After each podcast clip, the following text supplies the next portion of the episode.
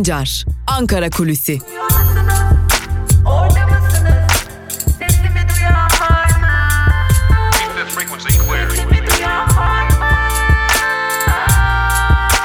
Özgürüz Radyo. Özgürüz Radyo. Özgürüz Radyo'dan ve Ankara Kulisi programımızın ilk bölümünden merhaba sevgili dinleyenler.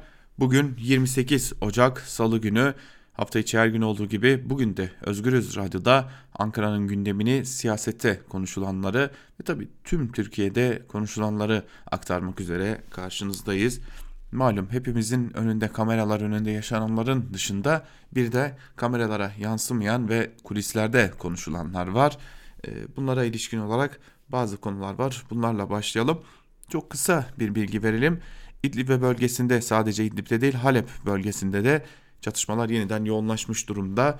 Ee, Türkiye bu konuya ilişkin olarak Rusya ile yeniden bir diplomasi trafiğine başladı. Çavuşoğlu ve Lavrov yeniden görüştüler. Ancak bu görüşmeden e, herhangi bir sonuç elde edilmediği iddia ediliyor. E, yine Türkiye'nin bir gözlem noktasının daha çok yakın bir zamanda Suriye ordusunun kuşatması altına girmesi bekleniyor. Geçtiğimiz hafta İdlib'te bir mütabakata varıldı ve ateşkesin ilan edildiği belirtilmişti. Ancak açıkçası Rusya tarafının onayıyla birlikte İdlib'teki o ateşkes pek de yürürlüğe girmedi, pek de uygulanmadı. Tabi bunda e, İdlib'te bulunan cihatçı örgütlerin Suriye ordusuna yönelik saldırılarına da hız vermesi vardı. E, özellikle İdlib bölgesinde yine Halep bölgesinde cihatçı güçler özellikle de eski El Nusra olarak bilinen şimdinin Heyet Tahrir Şam yani El-Kaide'nin önemli bir kolu olan örgütün, cihatçıların e, Suriye ordusuna karşı başlattığı harekat önemli bir noktadaydı. Ancak bu hareket püskürtülmekte kalmadı. Aksine Suriye ordusu bölgeye ilerlemeye başladı ve yine o bölgede de e, Suriye ordusunun ilerlediği o bölgede de Türkiye'nin bir gözlem noktası daha bulunuyor. Tam gelişmeler böyleyken Suriye konusunda yeniden görüşme trafiği başladı. Çok yakın bir zamanda yeniden e, Ankara'dan Rusya'ya doğru e, içerisinde devlet yetkililerinin bulunduğu hatta bakanların bulunduğu bir uçağın kalkması için de hazırlık yapıldığı belirtiliyor. Yani yakında Rusya ile yeni bir görüşme kapıda görünüyor sevgili dinleyenler. Zira İdlib'de ilan edildiği belirtilen o ateşkes hiç de uzun sürmedi ve hemen sona erdi. Tabi bir yandan dış politikada bunlar yaşanırken iç politikada da ekonomik sorunlar Ankara'nın koridorlarında dolaşmaya devam ediyor. Özellikle çiftçilerin isyanları Ankara'da AKP'yi telaşlandırmış gibi görünüyor. Zira AKP'de çiftçilerin sorunları nedeniyle özellikle tarım politikaları nedeniyle oy kaybı yaşandığına dair önemli çıkışlar var. Özellikle son günlerde tarım ürünlerinin ithalatına dayanan politikalara ağırlık verilmesi ve yurt içindeki bazı ürünlerin adeta görmezden gelinmesi nedeniyle e, bir takım huzursuzluklar var. E, çiftçiler eylemler de gerçekleştiriyorlar. Çorum'da eylemler gerçekleştirildi ve bu eylemlerin yankıması, yankısının AKP'nin içerisine kadar ulaştığını biliyoruz. Özellikle bazı AKP'li milletvekilleri bu konuda e, çiftçilere yönelik bu politikada yine tarım politikasında yaşanan huzursuzluğun giderek oy kaybına dönüşmeye başladığına dair AKP içerisinde rahatsızlıklarını dile getirdikleri hatta homurdanmaların yükseldiği belirtiliyor. Ancak şu ana kadar AKP bu konuda bir adım atacak mı atmayacak mı noktasında bir bilgi edinilebilmiş değil. Ancak AKP'li milletvekilleri dahi artık tarım politikalarının AKP'li olsun ya da olmasın tüm çiftçileri tüketmeye başladığının ve AKP'nin bir dönem neredeyse bol keseden dağıttığı o paraların kısılmasıyla birlikte de adeta ortadan kalkmasıyla birlikte ve yine tarımda dışa dayanan bir politika yürütmesi nedeniyle çiftçilerin AKP'den uzaklaşmaya başladığını, büyük bir bölümünün uzaklaşmaya başladığını ve bunun ilerleyen dönemlerde ciddi oy kayıplarına neden olabileceğini de belirtiyorlar. Sadece bu değil tabi ekonomideki artan e, işsizlik oranları bir yana çalışanların da geçinememe durumu e, özellikle doğal gaz faturaları, elektrik faturaları, su faturaları, market harcamaları ve bunun karşısında yapılan e, düşük asgari ücret zammı her ne kadar AKP içerisinde hiç tartışılmıyor, oldu bittiye getiriliyor şeklinde olsa da AKP Genel Merkezi'nde e, hummalı bir anket çalışması yapıldı ve bu anket çalışmasından da özellikle asgari ücret zammının açıklanması ve ardından arka arkaya gelen zamlar ile birlikte pek de işlerin yolunda gitmediğine dair AKP açısından e, özellikle seçmenlerinde hem seçmenleri olan hem de daha önce hiç seçmeni olmamış kesimlerde hoşnutsuzluğun giderek büyüdüğüne dair ciddi emareler edilmiş durumda. AKP Genel Merkezi'nin eline ulaşan verilerde AKP oy verenlerde dahi %60'lık bir kesimin asgari ücretin e, düşük olduğunu belirttiğini söylenen bir anket var, var AKP Genel Merkezi'nin önünde ve bu genel merkez bu anketi nasıl değerlendirecek ilerleyen günlerde ortaya çıkacak ancak bu anketin kamuoyuna yansıyıp yansımayacağını da önümüzdeki günlerde görmüş olacağız. Ve son olarak e, şunu da eklemek lazım tabi çiftçinin ve işçilerin sorunlarına değindik ancak e, sadece çiftçi ve işçilerde sorun yok. AKP'nin temel politikasını oluşturan inşaatlar konusunda da ciddi sorunlar yaşanıyor. E, şimdi burası neden önemli? Berat Albayrak'ın deyişiyle söylemek gerekirse burası çok önemli zira AKP'nin sırtını dayadığı inşaat alanında da ciddi bir aşağı çöküş söz konusu. Özellikle son dönemde bazı yerlerde yürütülen baraj şantiyelerinde maliyenin para aktarmaması nedeniyle hak edişlerin ödenemediği, hak edişlerin ödenememesiyle birlikte de e, çeşitli noktalarda, çeşitli şantiyelerde işçilere ödemeler yapılamadı, iş makinelerine ödemeler yapılamadı. Hatta bazı şirketlerin ki bunların adları da var ancak e, ticari olarak şirketlerin hakları nedeniyle şimdilik bu şirket adlarını vermiyoruz ancak Diyarbakır'daki bir baraj inşaatında burada e, hak edişlerin ödenememesi nedeniyle yine e, Rize'deki bir baraj inşaatında yine İç Anadolu'daki bir başka e, baraj inşaatında hak edişlerin ödenememesi nedeniyle sevgili dinleyenler şirketlerin adeta bu inşaatları bırakıp kaçma noktasına geldiklerini e, merkezden ise biraz daha sabredir şeklinde çıkışların geldiği belirtiliyor. Ancak bu çıkışların ardında bir ödeme olup olmayacağının dair de şirketlere herhangi bir teminat verilmediği de belirtiliyor. Bu ilk değil tabii ki e, son 2,5-3 yıllık süreçte Türkiye defalarca özellikle baraj şantiyelerindeki AKP'nin büyük önem verdiği baraj şantiyelerinde defalarca şantiyelerin kapatılması, şantiyelerin kapılarına kilit vurulması hatta bazı şirketlerin artık bu işi yürütemeyiz e, ve bu sözleşmeyle bu işi yürütemeyiz diyerek işi bırakıp e, adeta kaçtıklarına dair haberler duyuyor, duyduk. Bunu e, defalarca politikalarda doğruladı, çeşitli genel müdürlükler de doğruladı. Hatta bunu doğrudan doğruya Maliye Bakanlığı bile aslında raporlarında itiraf etti. Hal böyle sevgili dinleyenler. Türkiye'nin ekonomisinin hali böyle. E, AKP'nin çok büyük önem verdiği baraj inşaatlarında dahi artık şantiyeler kapatılmaya yüz tutmuş durumda. Zira ödemeler yapılamıyor.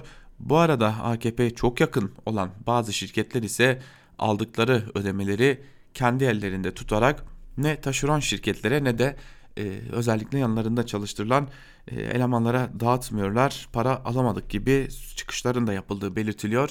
Ee, yani yakınlarda e, şantiyelerde de büyük huzursuzlukların çıkabileceği hem taşeron şirketlerin ardı ardına batabileceği hem de işçilerin artık şantiyelerde paramızı alamıyoruz şeklinde çıkışlarını duyabileceğimiz bir döneme doğru da adım adım ilerliyoruz diyelim.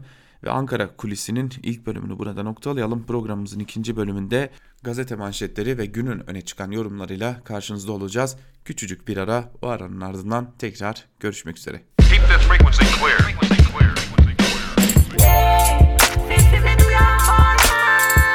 Altan Sancar, Ankara Kulüsi.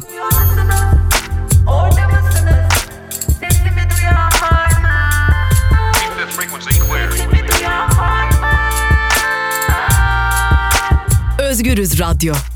Özgürüz Radyo. Ankara Kulisi'nin ikinci bölümüyle tekrar merhaba sevgili dinleyenler. İlk bölümde Ankara'nın gündemini aktarmıştık sizlere. İkinci bölümde ise gazete manşetleri ve günün öne çıkan yorumlarıyla sizlerle olacağız. Ve ilk olarak Cumhuriyet Gazetesi ile başlayacağız. Cumhuriyet Gazetesi o köy artık yok manşetiyle çıkmış. Ayrıntılarda ise şu cümlelere yer veriliyor. Ülkeyi yasa boğan 6.8 büyüklüğündeki deprem Elazığ'ın Sivrice ilçesine bağlı Çevrimtaş köyünde sağlam ev bırakmadı. Taş yapılı evlerin neredeyse tamamının yıkıldığı köyde enkaz altında kalan iki yurttaş yaşamını yitirdi. Köyde çok sayıda hayvan da yıkıntının altında can verdi. Köy muhtarı Ramazan Alpaslan depremin yazın olması durumunda çok sayıda kişinin öleceğini belirterek kış olduğu için köyde kimse yoktu. Köyde kimse kalmadı. Herkes şehre gitti dedi. Köydeki hayvanlara köyde köyde kamp kuran jandarma bakıyor denmiş haberin ayrıntılarında. Yine deprem gerçekliğine dair bir haber, vergi enkaz altında başlıklı bir haber.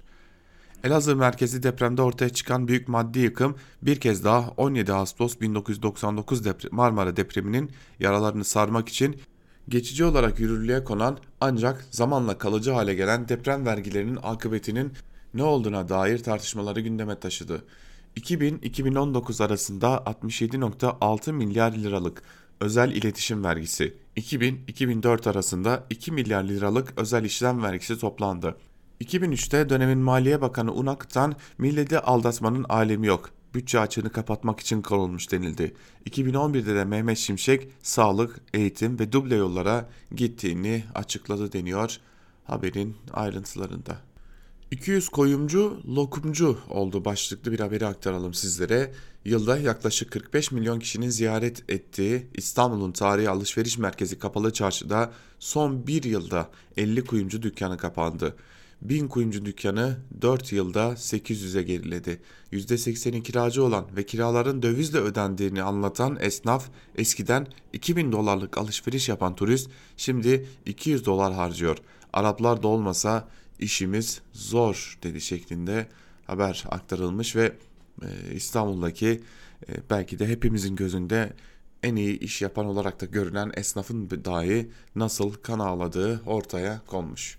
Geçelim Bir Gün Gazetesi'ne. Bir Gün Gazetesi en yıkıcı deprem imar barışı manşetiyle çıkmış. Ayrıntılar şöyle. Hükümetin iki yıl önce çıkardığı ve binlerce kişinin başvurduğu imar barışı kaçak ve riskli yapıları yasal hale getirdi. Önemli bir bölümü aktif fay üzerinde olan Türkiye'deki Türkiye'de böylesi bir düzenleme endişe yaratıyor. TUMOB'un İmar Affı Komisyonu'nda yer alan jeofizik mühendisi Zeki Emin Demir, yapı stoğumuzun güçlendirilmesi veya yıkılıp yeniden yapılması yerine kaçak yapının deprem güvenlikleri yapı sahibinin beyanına bırakıldı dedi. İnşaat mühendisi Selim Tulumtaş, imar affı nedeniyle insanların sağlıksız binalarda yaşamak zorunda kaldığını kaydetti. Daha önce yıkılmasına karar verilen yapıların dahi imar barışından yararlandığını söyleyen Tulumtaş, İstanbul Kartal'da çöken yapı imar barışından yararlanmıştı. Sistemi döndürmek için para toplamaya yönelik bir şeydi dedi. Şehir Plancıları Odası 2. Başkanı Çamur, affedilen yapıların hangilerinin gerekli standartları taşıdığı bilinmemekte dedi şeklinde haber aktarılmış ve en büyük gerçekliklerimizden biri de ortaya konmuş. Konyaaltı plajından 2,5 milyon TL'lik kar başlıklı bir diğer haberi aktaralım sizlere. Antalya Konyaaltı sahilindeki ticari alanların Hülya Koçyiğit'in damadı Ender Alkoçların da içerisinde yer aldığı iş ortaklığına kiralanması Sayıştay'ın denetimlerine takıldı. Sayıştay denetçileri Antalya Büyükşehir Belediyesi'nin AKP'li eski başkanı Menderes Türel döneminde yapılan kiralama ihalesinde hukuka aykırılıklar tespit etti. Firma 8 milyon 500 bin TL'ye kiralanan Konyaaltı sahilindeki alanları 11 milyon 100 bin TL'ye başkalarına kiraladığını belirtti. Denetim raporunda alanın başkalarına kiralanarak 2 milyon 600 bin TL kazanıldığı vurgulandı deniyor. Ee, böylelikle rant üstüne rant nasıl elde edilir? Bunu da görmüş oluyoruz. Aslında kuvvetle muhtemel ki bu bir gerçeklik olmasına rağmen e, ucuza kiralanmış e, Hülya Koçyiğit'in damadına o da bunu fırsata çevirmiş. Evrensel Gazetesi'ne geçelim. Belediyenin milyonlarını çarçur ettiler manşetiyle çıkmış Evrensel Gazetesi. Ayrıntılar ise şöyle. Sayıştay, AKP'li belediyede özel üniversite binası yapmaktan kira alacaklarının mevzuata aykırı olarak yapılandırılmasına, ecri misil bedellerinin eksik hesaplanmasından bedelsil tahsislere kadar pek çok zarar tespit etti. Usulsüz işlemlerle belediyenin ne kadar zarara uğratıldığını ise açıklamadı. Ümraniye Belediyesi Meclis Üyesi Ali Kılıç, Sayıştay'ın 3 kalemde toplamda 7 milyon liralık usulsüzlük tespit ettiğini ve meclis üyelerinden savunma istediğini söyledi. Kılıç, sadece 29 Mayıs Üniversitesi inşaatında belediyenin uğratıldığı zararın 6 milyon 670 bin lira olduğunu belirtti deniyor. Hatta zaten üniversitenin büyük bir kısmına da belediyeye yaptırıldı şeklinde bir durum da var. Bu da ayrı bir gerçeklik. Cezaevinde bir ölüm daha başlıklı bir haberi aktaralım sizlere. Tekirdağ F tipi cezaevinde mide kanaması geçiren ancak götürüldüğü hastanede yer olmadığı gerekçesiyle geri gönderilen hasta tutuklu Hüseyin Polat hayatını kaybetti.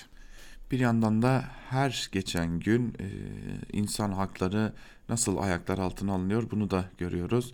Bir hasta tutuklu hastaneye kaldırılıyor ve e, mide kanaması geçirdiği belirtiliyor. Yer yok, iyisin denilerek geri gönderiliyor ve çok kısa bir süre sonra da hayata veda ediyor. Tabi bunun hesabını kim verecek, nasıl verecek? Burası da ayrı bir soru işareti. Geçelim Yeni Yaşam gazetesine. Yeni Yaşam gazetesi dayanışmaya devlet engeli manşetiyle çıkmış. Ayrıntılar şöyle. Elazığ'da meydana gelen depremin ardından halk büyük bir dayanışma örneği gösterdi. Yurttaşlar kendi imkanlarıyla topladıkları yardımları bölgeye ulaştırmaya çalışıyor. Halkın yaralarını sarmak için seferber olan HDP ve HDP'li belediyeler ise devlet engeliyle karşılaştı. Ergani Belediyesi'nin gönderdiği yardım şehre sokulmadı. Valiliğin muhtarları telefonla arayarak HDP'den yardım almayın talimatı verdiği iddia edildi. Sadece HDP değil, CHP'li belediyelerin ekiplerinin de engellendiği iddia edildi. Gazeteci Serdar Akina'nın iddiasına göre İstanbul, Ankara ve Adana büyükşehirlerinin gönderdiği kurtarma ekipleri AFAD ekiplerince engellendi. İddiaya göre ekipler enkaza yaklaştırılmazken bazı ekipler ise enkazdan zorla çıkarıldı. Muhalefetin yardımları engellenirken hükümet destekli cemaatlerin kentte çıkarma yaptığı öne sürüldü deniyor haberin ayrıntılarında aslında zaten görülüyordu. Ee, birçok gerici dini vakıf, cemaat, tarikatın kamyonları adeta kentte şov yaparken e, bu ülkede yasal olarak faaliyet gösteren siyasi partilerin bir biçimde faaliyetleri engellendi. Çünkü bir biçimde bir yerde halkın gönlünü kazanmaları gerekecek. Durum pek de iyi değildi siyasi iktidar açısından da. Geçelim Sözcü gazetesine. Sözcü gazetesinin bugünkü manşetine bakalım. İşte biz buyuz manşeti yer alıyor. Sözcü gazetesinde ve ayrıntılarda şunlara yer verilmiş. Sayın Bakan, her şeyi devletten beklemiyoruz. Biz zaten yüce Türk milleti olarak gerekeni yapıyoruz. Siz afet alanında bile partiniz adına olumlu bir algı oluşturmaya devam edin. Deprem bölgesinde sessizce ağlayan bir başkan, gel demeden gelen Azerbaycan, yardım istemeden 81 ilden yardıma giden konvoylar, Kürtçe konuşarak sakinleştiren UNKE görevlisi, burada insan var diye başında bekleyen bir köpek, başını örtmeden enkazdan çıkmayan bir teyzem, sadece evladım diyen bir anne ve daha neler neler diye sıralanmış e, bazı bilgiler ise yanlış tabi burada Sözcü gazetesinde enkazın başında bekleyen köpek 2018 yılında aitti. Bir teyzenin başını örtmeden çıkması söz konusu değil. Hava soğukluğundan dolayı teyze başına bir battaniye geçirmişti. Bunları bu şekilde anlatmak depremi e, nasıl anlamlı kılacak gerçekten anlamıyorum. Böyle duygusal e, yaklaşımlar mı depremi ve deprem gerçekliğini ortaya çıkaracak, depremle mücadeleyi öne çıkaracak? E, bunlar akıl alır şeyler değil gerçekten. Yani kendini muhalifi olarak konumlandıran Sözcü gazetesinin bu biçimde yaklaşması deprem gibi bir gerçekliğe pek de muhalif olmadığının da önemli bir göstergesi. Karar gazetesiyle devam edelim. Kimin Kudüs'ünü kime veriyorsun manşetiyle çıkmış. Karar gazetesi ayrıntılar ise şöyle. Kudüs'ü başkent kabul edip İsrail işgaline en büyük desteği veren ABD Başkanı Filistin davasını yok edecek 100 yılın planı kapsamında siyasi ayağı açıklayacak. İslam dünyasının umursamazlığıyla cüreti artan Trump ve Netanyahu Kudüs'ün tamamını Tel Aviv'e bırakıyor. 60 yıllık davaya son çivi olan Müslümanlara 100 yılın utancını yaşatan hamleye karşı güçlü bir tepki için bu son fırsat çağrıları geliyor. 50 milyar dolarlık yatırım bulunan ekonomik paketinde Batı Şeria ile Gazze şeridini bağlayan 5 milyar dolarlık bir ulaşım koridoru yer alıyor. Filistin davasını çöpe atacak işgali ise İslam dünyası sessiz bakışlarla izliyor. Müslümanların gözü önünde bitirilen dava durumun vehametini ortaya koydu. Başkentlerin ümmetin ortak davasına en büyük darbeyi vuracak adıma karşı harekete geçmesi için son aşama oldu deniyor haberin ayrıntılarında. Şimdi burada söylenmesi gereken bazı e, sözler var sevgili dinleyenler. Çünkü Filistin davası denilen adına Filistin davası şey denilen şey e, son dönemlerde İslamileştirilmiş bir dava. Daha önce e, daha çok sol sosyalist daha doğrusu da anti emperyalist bir mücadeleydi. Ancak bu mücadele yürütülürken kesinlikle antisemitist veya Yahudi karşıtlığı, Musevi karşıtlığı bir dil kullanılmazdı. Ancak bu mücadelenin kamuoyunda dünyada çok büyük bir destek aldığı görüldü. Dünyanın birçok yerinden insanlar Filistin'e mücadele etmek için gittiler geçmişte. E, sonrasında ise bu mücadele giderek İslamileşti ya da İslamileştirildi. Sadece e, İslamileşti demek olmayacak çünkü birilerinin de işine geldi. Hatta bu İslamileştirilme konusunda e, destek alındığı da biliniyor. Daha sonra Müslüman dünyasının davasıymış haline getirildi ve bir e, din çatışması halinde kamuoyuna sunuldu. Hal böyle olunca da e, Müslüman dünyasının da Müslüman ülkelerinde ne kadar kolay satın alınabildiği bariz bir şekilde ortadaydı. Bu dava böyle bitirildi. Yani Müslüman dünyanın davası filan hiçbir zaman olmadı Filistin davası. E, solcuların, sosyalistlerin anti anti emperyalist mücadele veren e, grupların davasıydı ancak bunun da önüne bu davayı Müslümanlaştırarak, İslamileştirilerek geçilmişti. Ve son çivinin çakılması da böylelikle daha kolay hale gelmişti. Ee, bir de bu noktadan bakmak gerekiyor, dürüst olmak gerekiyor. Filistin davası nasıl bu hale getirildi diye. Çünkü bugün Filistin davası yürütülürken anti-emperyalist ve Müslüman Yahudi kavgası gibi sunuluyor. İşte e, Filistin davasının en büyük zararı da bu vermişti. Çünkü Filistin davası anti-emperyalist bir mücadeleydi bugün Müslümanlaştırıldı. Devam edelim. Karar Gazetesi'nin ardından Milliyet Gazetesi'ne göz atalım. Milliyet Gazetesi kahramanlar manşetiyle çıkmış. Ayrıntılarda ise şunlara yer veriliyor. Onlarca canı kurtaran ekipler birimiz taşı verdi, birimiz kazmayı vurdu, birimiz lojistik hava sağladı, birimiz çocuğun ayağından tuttu. Ekip olarak başardık dedi. Haberin ayrıntılarında da ekip olarak e, kurtarma çalışmalarına katılan itfaiyecilerin, arama kurtarma ekiplerinin ve Suriyeli öğrenci olan Mahmud El Osman'ın e, hikayesine yer verilmiş sevgili dinleyenler ve e, arama kurtarmaya dair de birçok şey anlatılmış. Deprem bölgesine 100 bin TL faizsiz kredi başlıklı bir diğer haberi aktaralım sizlere. Cumhurbaşkanı Erdoğan, Elazığ ve Malatya için COSGAP acil destek kredisi programını devreye soktuklarını söyledi. Depremde, depremden zarar gören COBİ'lerimizin işletme başına 100 bin TL'ye kadar bir yıl ödemesiz 24 ay vadeli faizsiz kredi kullanabilecek. COSGAP'e bu yıl ödenmesi gereken borçları da 2020'nin sonuna erteliyoruz. Hızla hayat normale dönecek denmiş. Haberin ayrıntılarında tabii hiçbir zaman hayat bir daha o yıkılan yerlerde normale dönmeyecek. Biz bunu Van depreminden de, Bingöl depreminden de hatta Marmara depreminden de çok iyi biliyoruz. Çünkü hayat birden normale dönmeyecek. Çünkü sosyal devlet hiçbir zaman sosyal devlet olma gereğini yerine getirmemiş olacak. Geçelim Hürriyet gazetesine. Hürriyet gazetesi fayın adını onlar koydu manşetiyle çıkmış. Ayrıntılar şöyle. Elazığ'daki depreme neden olan Doğu Anadolu fay hattının keşfinde çok da eski yıllara dayanmıyor. MTA'da çalışırken 1971'de bu hattı keşfeden ve ona ismi veren iki jeoloji mühendisi Hürriyet'e konuştu. Doktor Arpat 1971'de Bingöl depreminin bilinmeyen ancak çok büyük olan fay sisteminde olduğunu fark ettik. Bu sistemin ölü fay sistemi ile bir bağlantı kurduğunu raporladık. Bazı kesimlerden oldukça büyük direnç ile karşılaştık.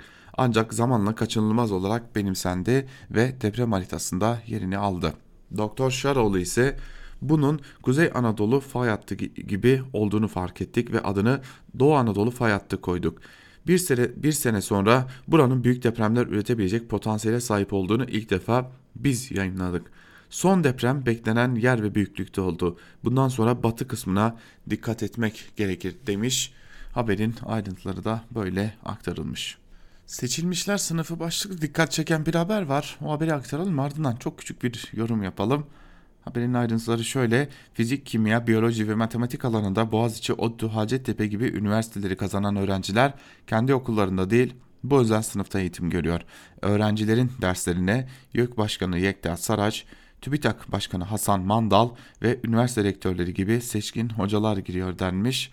Ee, TÜBİTAK Başkanı, e, YÖK rektörler gibi bir takım isimler geçiyor ancak e, ne kadar seçkin hoca olduklarını ayrıca tartışmak gerekiyor.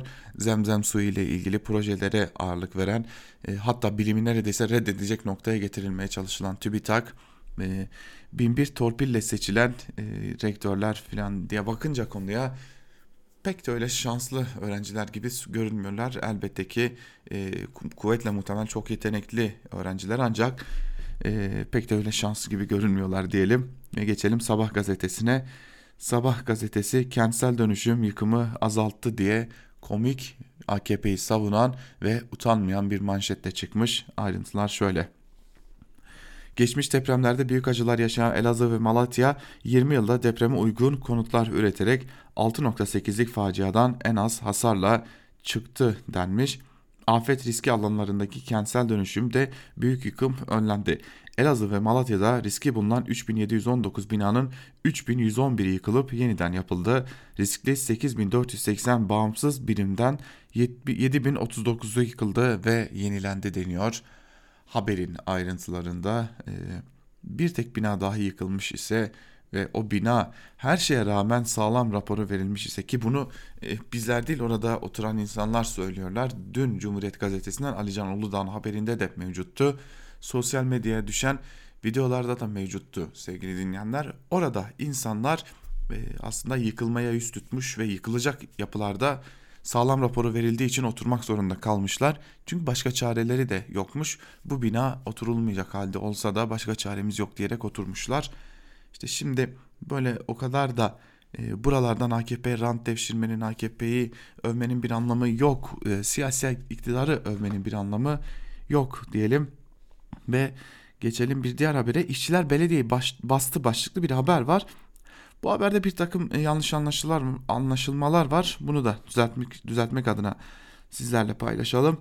BİSK'e bağlı işçiler toplu sözleşmeden doğan haklarını alamadıkları için Ankara'daki Çankaya Belediyesi'ni işgal etti. Haklarının gasp edildiğini ifade eden işçiler vur vur inlesin Alper, Alper Taş dinlesin sloganlarıyla belediye başkanını protesto etti deniyor haberin ayrıntılarında. E, dün protestodan sonra biz e, belediye yetkilileriyle de görüştük. Evet işçiler e, toplu iş sözleşmesinden doğan e, doğal haklarını kazanılmış haklarını alamamışlar henüz e, belediye başkanı Alper Taşdelen de söz vermesine rağmen şu ana kadar yerine getirmemiş. Buraya kadar işçilerin e, protestolarının sebebi bunlar. Ancak yandaş medyadan tutalım e, AKP'li hesaplara kadar hatta Melih Gökçek tarzı insanlara kadar e, bir takım insanlar e, belediyede maaşların ödenmediğini filan öne sürmüşler.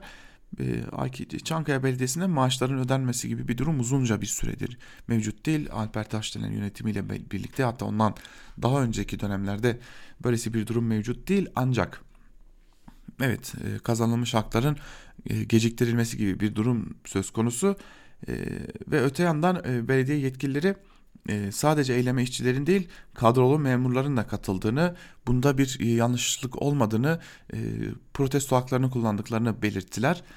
Yani öyle AKP'lilerin aktardığı gibi işçiler maaşlarını alamadıkları için değil kazanılmış diğer haklarını elde etmek için bir protestoda bulunmuşlar.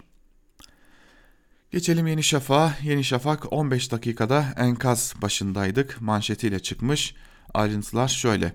Elazığ ve Malatya'yı vuran 6.8'lik depremde devletin ve yardım kuruluşlarının hızlıca organize olması sayesinde 45 kişi enkazdan sağ olarak kurtarıldı. Elazığ AFAD Müdürü Osman Pıhtılı'nın 5 dakikada organize olmuştuk. 15 dakika sonra ilk enkazın başındaydık şeklindeki sözleri bu başarıyı özetliyor. Ancak o sözler gerçeği yansıtmıyor. Zira e, deprem alanında enkaz altında e, bizim yakınlarımız da vardı. Benim yakınlarım dahi vardı ve e, yıkılan binaların dışında o orada yaşayan yakınlarımız da vardı. Öyle hiç de hızlı gelinen bir durum söz konusu değildi. Köydeki yakınlarımıza e, depremden iki gün sonra gidildi. iki gün sonra ulaşıldı. E, köylerde yaşayan yakınlarımız iki gün boyunca kendi çabalarıyla hayatta kalmaya çalıştılar. E, üşüyoruz diye defalarca bizlere dahi ilettiler. Sesimizi duyurun dediler. Öyle pek de gerçeği yansıtmıyor. Yani zaten gazetecilik yaptıklarını da söylemiyoruz bu gazetelerin. Akit'e göz atalım. Akit'in manşetinde neler var bir de ona bakalım. Yine benzer şekilde devlet dört koldan yaraları sarıyor manşeti var Akit'te de. e, yandaş gazetelere sanırım yeni bir talimat gitmiş e, bu konuda manşetlerle çıkılması konusunda. Hatta şunu söyleyelim neredeyse Yeni Şafak'la aynı tasarımla dahi çıkmışlar sevgili dinleyenler. Birinci sayfanın mizampajı dahi aynı sevgili dinleyenler. E, neredeyse e, aynı şekilde haberler dizilmiş, haberlerin içerisine ayrıntılar yerleştirilmiş. E, cümleler de aynı. Hatta şunu aktaralım sizlere. Elazığ ve Malatya'yı sarsan 6.8 büyüklüğündeki deprem sonrası jet hızıyla bölgeye intikal eden devlet kurum ve kuruluşları vatandaşların maddi ve manevi yaralarını sarmak için dört koldan çalışıyor. Evleri hasar gören ailelere 41 bin liraya varan destek ödemeleri yapılacağı bildirilirken 2000 yeni konut için harekete geçildi. Konteyner kentler kurulması için kolların sıvandı. Çiftçi destek ödemelerinin de öne çekildiği açıklandı denmiş. Ee, ben Van depreminde bizzat gazeteci olarak da oradaydım. Hatta arama kurtarma çalışmalarına da katılmıştı gazeteci olarak yine.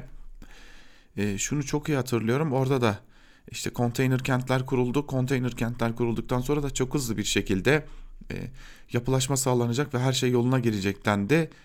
Gidin bakın hala bu anda konteyner kentte yaşayan insanlar var.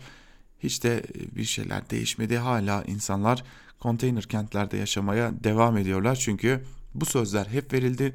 Bu sözler hiç tutulmadı. Çünkü para yoktu. Bunun dürüstçesi de buydu. Hiçbir zaman kaynak olmadı sevgili dinleyenler. Ama belli ki ortada bir telaş var ve bu telaş nedeniyle de sevgili dinleyenler e, bu tarz manşetler atılmış diyelim ve gazete manşetlerini burada noktalayalım. E, gazete manşetlerinin ardından da günün öne çıkan yorumlarında neler var hep birlikte onlara bakalım. Hasan Cemal'in T24'te kaleme aldığı Erdoğan'dan Kılıçdaroğlu ve Gül'e tuzak mı başlıklı yazısıyla başlayalım günün öne çıkan yorumlarına. Bir bölümü şöyle yazının. İstanbul ve Ankara'daki seçimlerden yani Erdoğan'ın büyük yerel seçim yenilgisinden sonra AKP'lerin tepelerinde yeni bir senaryo tezgahlandı. Çünkü Millet İttifakı'nın bozulmadığını gördüler ve HDP'den Saadet Partisi'ne kadar uzanan bir parlamenter demokrasi ve yeni anayasa mütabakatı kendini belli etti. Daha önemlisi şunu gördü AKP'nin tepeleri. 2023 hedefine doğru bu ittifak daha da güç kazanabilirdi. Babacan ve Davutoğlu'nun yüksek sesle kararlı bir dille yaptıkları çıkışlar AKP tabanlarının vicdanında karşılık bulmuş olmalı ki Erdoğan uzun zamandır unuttuğu küçümsediği geleneksel milli görüş tabanına yeniden hamle yapmak zorunda kaldı. Nakşi lideri kamuoyuna açık olarak ziyaret etti. Ancak Erdoğan'ın bu hamlesini tutmayacağına dair muhafazakar tabanda yaygın bir kanı var. Sarayın bu durum karşısında panikleyerek teyakkuza geçmesinin altında kaçınılmaz toplumsal muhalefet yükselişi geliyor. Saray İstanbul'da uğradığı 806 bin bozgunundan daha yumuşak, daha uzlaşmacı ve müspet gündemli bir mesaj çıkarmak yerine hep bildikleri sertleşme kutuplaşma yönteminde inat ediyor. Ama artık bu yöntem sonuç vermiyor. Özellikle MHP güdümüne işlemiyor. Ve bunun en iyi göstergeleri ise AKP'nin belediye seçimleri ve Kanal İstanbul konularında kamuoyundan gördüğü tepkiler. Erdoğan'ın kurmaya çalıştığı tuzağa gelince bu senaryoda önce CHP lideri Kılıçdaroğlu'nun danışmanları üzerinden harekete geçtiler. Kılıçdaroğlu'nun yakın çevresinde herhalde zaaf yaratacak kişiler tutmayacak kadar akıllı ve dikkatli olduğunu hesaba katamadılar. Şimdi de Abdullah Gül üzerinden önce Kılıçdaroğlu'nu sarsarak genelde ittifakı ve bilhassa İstanbul mucizesini dağıtmak istiyorlar. Zira Gül isminin CHP tabanında sıkıntı doğuracağı hesabını yapıyorlar. Saray Kemal Bey'in ittifakının her şeye rağmen sağlam kalmasındaki önder ve stratejik rolünün iyi farkında. Kılıçdaroğlu'nun muhafazakar ve sağ kesimin hassasiyetlerini de kollayarak asgari bir demokrasi gündemiyle CHP'yi o kesime açan özgün ve kritik konumunu görüyorlar.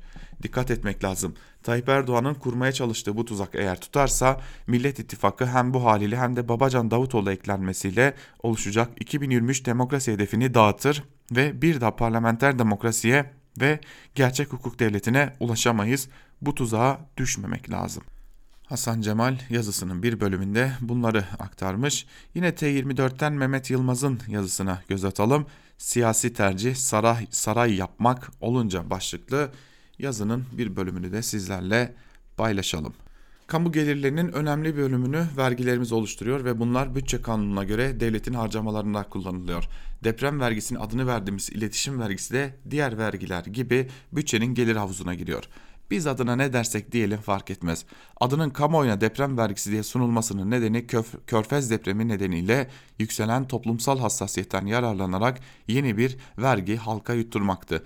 Zaten onun içinde kalıcı oldu. Körfez depremi ile ilgili olarak yapılan harcamalar karşılandıktan sonra da toplanmaya devam edildi, ediliyor. Kamu maliyesi ilkelerine göre kamu gelirleri önceden belli bir amaca tahsis edilerek toplanmaz. Gelirler bir havuzda toplanır, harcamalar da bu havuzdan siyasi tercihlere göre ayrılan ödeneklerle yapılır. Diyanet İşleri bütçesinin birçok bakanlığın toplam bütçesini geçiyor olmasının nedeni bu siyasi tercihtir. Aynı şekilde vergi havuzunda toplanan paranın bir bölümünün eski Maliye Bakanı Mehmet Şimşek'in ifadesiyle bölünmüş yollar yapmak için harcanması da böyle bir siyasi tercihti. Halkımızın yarısından çoğu harcama tercihlerinin böyle kullanılmasından şikayetçi değildi ki seçimde gidip oyunu bu siyasi tercihten yana kullandı. İktidara bu konuda güvendiğini gösterdi. Onun için şimdi deprem vergilerimiz ne oldu sorusu sorulması en anlamsız soru. Adının önüne koyduğu profesör doktor ünvanını nasıl aldığını hala anlayamadığımız bir politikacı var. Burhan Kuzu. Tweet atmış. Ecevit hükümetinin toplanan deprem yardımlarını memur maaşlarını ödemek için kullandığını söylüyor. MHP'li Cemal Engin Yurt da ona yanıt vermiş. Rah rahmetli Ecevit'in de Devlet Bahçeli'nin de boğazından haram kuruş geçmedi. Bu arkadaşlardan biri eski, biri hali hazırda milletvekili. Bütçeyi yaptılar, bütçeye oy verdiler vesaire. Üstelik bir anayasa hukuku profesörü olduğunu da iddia ediyor. Ama ademi tahsis ilkesinden haberleri yok belli ki. Farkında değiller ki bütçenin gelir kalemleri arasında yer alan bir paranın bütçenin hangi giderinin karşılanması için kullanıldığını bilmek asla mümkün değildir. Tıpkı deprem nedeniyle meydana gelen zarar ziyanı karşılamak için bütçeden harcanan paranın nereden geldiğinin de bilinmeyeceği gibi. Bu konuda sorulacak doğru soru şudur. İstanbul'daki tüm kamu binalarını, okulları, hastaneleri vesaire depreme karşı yenilemeye yetecek kadar para niye saray yaptırmaya, gösteriş için makam uçakları almaya harcandı? Suriyeli göçmenlere harcanan paranın dörtte biriyle İstanbul depreme hazır hale getirilebilecekken niye yapılmadı? Cumhurbaşkanı niçin 26 milyon dolar harcayıp Kuzey Suriye'de kuracağını söylediği köylerin bir benzerini İstanbul'un çürük binalarında oturan vatandaşlarımız için kurmuyor. Hatırlarsınız Cumhurbaşkanı bu tür lüks harcamalar eleştirildiğinde itibardan tasarruf olmaz yanıtını veriyordu. Şu şunu sormakta hakkımız olmalı sanırım. Vatandaşları çürük binaların altında ölen bir devletin itibarını kurtarmak için saraylar yaptırmak, uçaklar almak yeterli olmuyor mu? Daha çok sorarım ama zaten hepimizin canı sıkkın. Daha fazla üzerinize gelmeyeyim diyorum demiş Mehmet Yılmaz da yazısının bir bölümünde sevgili dinleyenler. Geçelim yine deprem konulu bir yazıya Cumhuriyet gazetesinden Emre Kongar'ın depremde ortaya çıkan toplumsal fay hatları başlıklı yazının bir bölümünü de sizlerle paylaşalım. Her doğal felaket bu toplumsal hatların da ortaya çıkmasına yol açar. Bu toplumsal fay hatlarının doğal krizler sırasında nedenli etkili olacağı genellikle siyasal iktidarın politikaları ile belirlenir. Bir siyasal iktidar doğal krizlerden önce de toplumu ayrıştırıcı olan bu gerilimleri yani toplumsal fay hatlarını genel politika olarak kullanıyorsa elbette doğal felaket sırasında da bu çizgilerdeki ayrışmalar açıkça ortaya çıkacaktır. Türkiye'deki toplumsal fay hatları da hiç kuşkusuz din ve mezhep gibi, ırk ve milliyet gibi dünyadaki kırılma çizgilerinden etkilenir. Üstelik kimi durumlarda bunlardan birkaçı aynen bütün dünyada olduğu gibi üst üste çakışarak birbirini güçlendirir. Örneğin din ve mezhep, ırk ve milliyetle çakışır, eğitim ve cehalet üzerinden açığa çıkar, sol ve sağ olarak belirginleşir, demokratik ve antidemokratik çizgiyle iktidar muhalefet ayrışmasında sertleşir. Ülkemizdeki bu toplumsal fay hatlarının en temel olanları şöyledir. Din ve mezhep üzerinden, ırk ve milliyet üzerinden, ideoloji ve ekonomi üzerinden, iktidar muhalefet ilişkileri ve partiler üzerinden. Bu fay hatlarına bir de gelir ve servet, eğitim, ekolojik çevre ve bölge farklılıkları ile siyasal ideolojik grupların birbirleriyle ve kendi içindeki ayrışmalarını ekler ve bunların yukarıdaki temel ayrışma çizgileriyle nasıl birleştiklerini ve onları ne ölçüde pekiştirdiklerini düşünürseniz Türkiye'deki sıkıntıları daha iyi anlarsınız demiş Kongar yazısının bir bölümünde. Cumhuriyet gazetesinden Zülal Kalkandelen ise Bantıksızlık Çağı Zafer Sarhoşluğu içinde başlıklı bir yazı kalemi almış ve bir bölümünde şunları aktarıyor. Doğu Anadolu'daki yıkıcı depremden sonra AKP'li Cumhurbaşkanı Erdoğan Malatya'da konuşmuş. Biz her şeyden önce Müslümanız, kadere inanırız. Sabrımız imanımızın bir gereği demiş. 5 yıl önce de 301 madencinin hayatını kaybettiği Soma katliamı sırasında bunlar sürekli olan şeyler bu işin fıtratında var dediğini hatırlıyorum. Kader, fıtrat. Evet, bugünün teknolojisiyle depremin ne zaman olacağını kesin olarak bilmek olanaklı değil. Ancak fay hatlarını yıllardır izleyen bilim insanlarının önemli çalışmaları var ve Türkiye'nin deprem kuşakları biliniyor. Uygun olmayan zeminlerde rant için inşa edilen çürük ve kaçak yapıların depremde yıkılacağı ve altlarında daha çok canın öleceği açık. Madencilerin ise gerekli güvenlik önlemleri önceden alınmadığında ve kurtarma çalışmaları etkili olarak zamanında yapılmadığında enkaz altında kalarak can vereceği belli. Bu gibi felaketlerin en az zararla atlatılması için bilim insanları ile uzmanların uyarılarını dikkate almak şarttır. İhmallerin, yoksulluğun ve çaresizliğin kader ya da fıtrat ile ilgisi yoktur. Kalkan Deren'de yazısında bunları aktarmış. Ee, Star gazetesinden Resul Tosun'un da bir yazısı var. Deprem ilahi bir ikaz mıdır başlıklı bir yazı kalemi almış ve yazısının bir bölümünde Tosun şunları aktarmış tabiat kanunları diye adlandırılan sünnetullah ol emrinden beri yürürlüktedir ve kıyamete kadar da değişmeden yürürlükte olacaktır. Gece gündüz yağmur, kar, soğuk, sıcak, karalar, denizler, ağaçlar, hayvanlar, yanar dağlar, nehirler, yer çekimi, hülasa ne varsa hepsi Allah'ın kevni ayetleridir. Her ayet kulların ders ve ibret alacakları gerçeklerdir. Allah'ın koyduğu o değişmez kuralların gereğidir. Deprem de bu kevni ayetlerden biridir.'' Bilim adamlarının açıkladığı gibi fay hatları o fay hatlarının hareketleri kainatın gerçeklerindendir. Önemli olan bu gerçekleri görüp kavrayıp ona göre tedbir almaktır. Soğuğa karşı nasıl kalın giyiniyorsak ve soba yakıyor, kalorifer tesisatı kuruyorsak ya da sıcağa karşı klima çalıştırıyorsak depremin yıkıcı etkisine karşı da gereken tedbiri almamız gerekir. İşte o zaman depremin değil binanın öldürdüğünü anlamış oluruz. Çimentodan çalmak, demirden çalmak, sağlam binanın gereğini yerine getirmemek, depreme dayanıksız bina inşa etmek, depremde insanoğlunun başına gelen belayı kendisinin hazırladığı anlamına gelmez mi? İnsanın felaketini kendi eliyle hazırlaması değil midir? Tercihlerimize dayanmayan sonuçlar kaderimizdir. Mesela anne babamızı veya doğum yerimizi seçmek gibi bir tercihimiz söz konusu değildir. Dolayısıyla anne babamız ve coğrafya kaderimizdir. Ama coğrafyayı tanıyıp yaşanabilir, yaşanabilir hale getirmek bizim elimizdedir. Ya elimizle yaşanır hale getiririz ya da elimizle musibetleri hazırlamış oluruz demiş Resul Tosun da yazısının bir bölümünde. E peki o zaman soralım. Biz de buna benzer şeyler söylüyoruz. Tabii biz bilimin kurallarına göre konuşuyoruz. Bilim bunu bize anlattığı için biz de insanlara anlatıyoruz. Peki neden sonunda soruşturma tehditleriyle e, karşı karşıya kalıyor bunu anlatan insanlar bunu da sormak gerekiyor. E, kader değilse bu durum ki zaten kader değil. E, Resul Tosun da bunu söylüyor. Bu kader değil değil değil diyor. Peki o zaman e, neden bunun kader olmadığını söyleyen insanlara karşı en üst düzeyden adeta tehdit açıklamaları geliyor diye de sormak gerekiyor.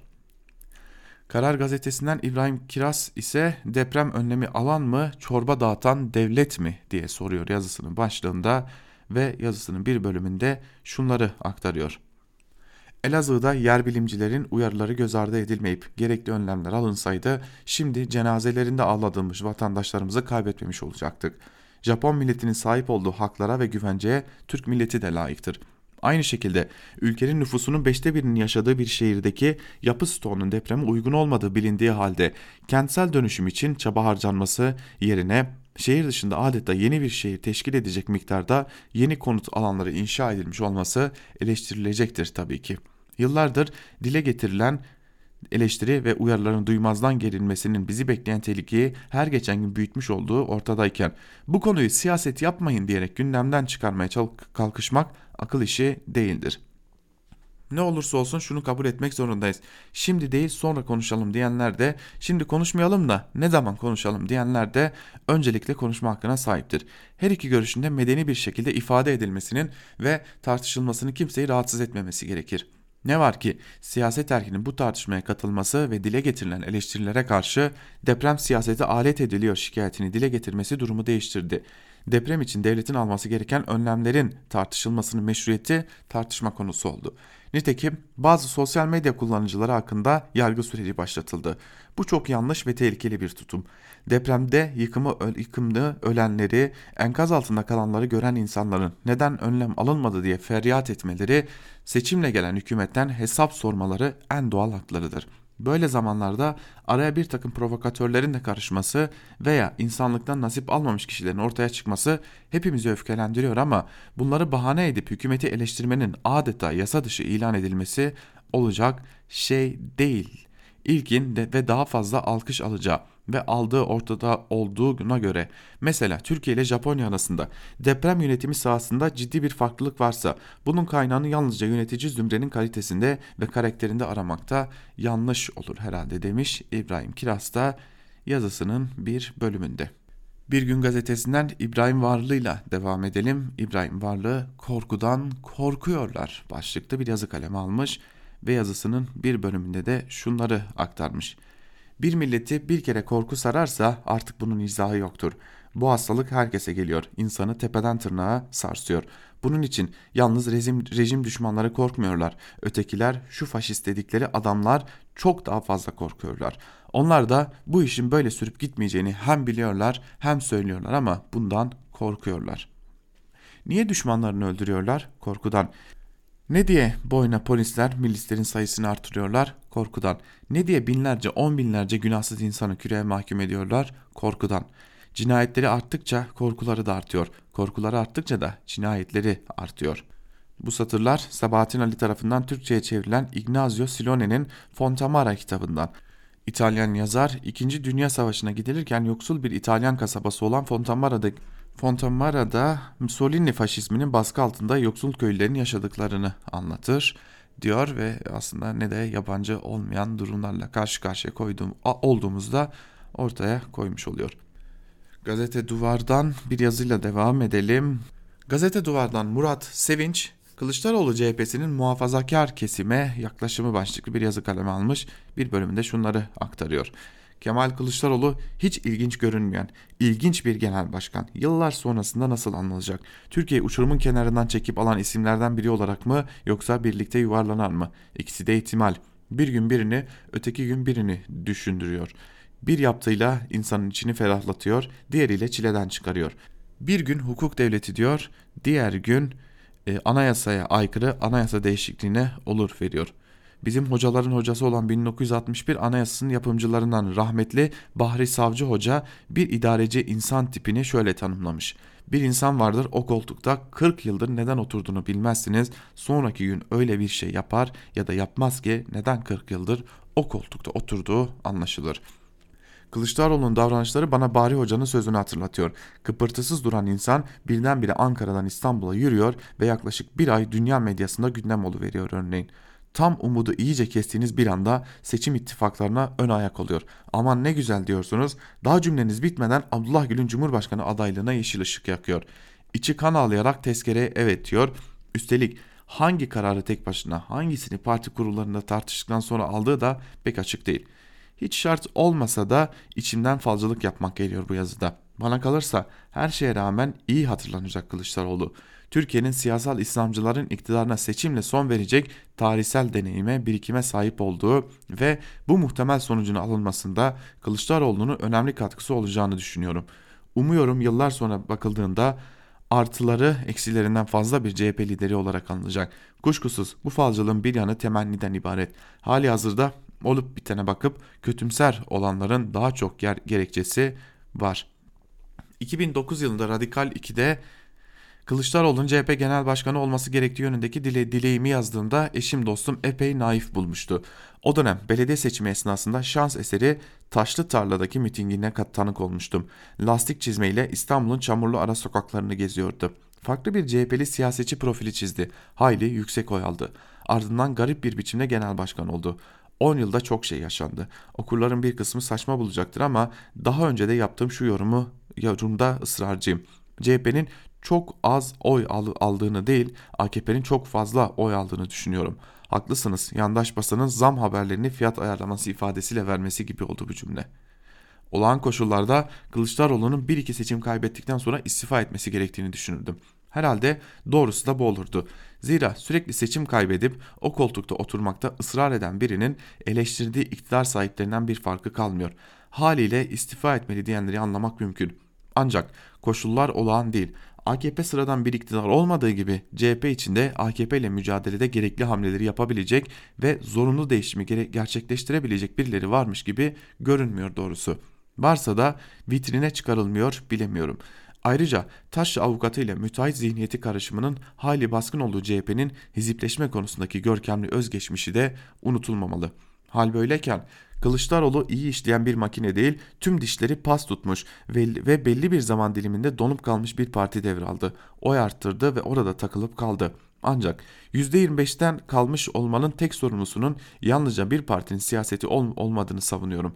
CHP'nin iç sorunları ve bazen saplanıp kalmayı tercih ettiği siyasetsizliği dışında çok önemli bir handikapı özgür siyasi koşullarla ilgili.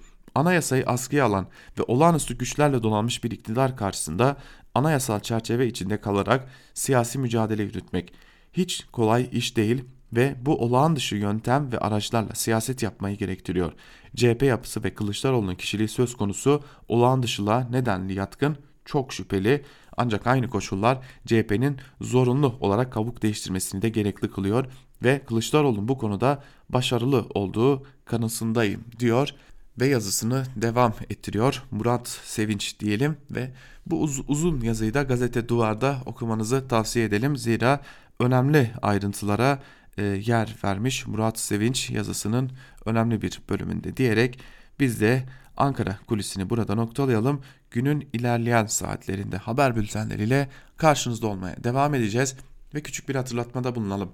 Dün yeni bir program başlamıştı Özgürüz Radyo'da. Eş genel yayın yönetmenimiz Can Dündar Türkiye Nereye programıyla karşınızdaydı.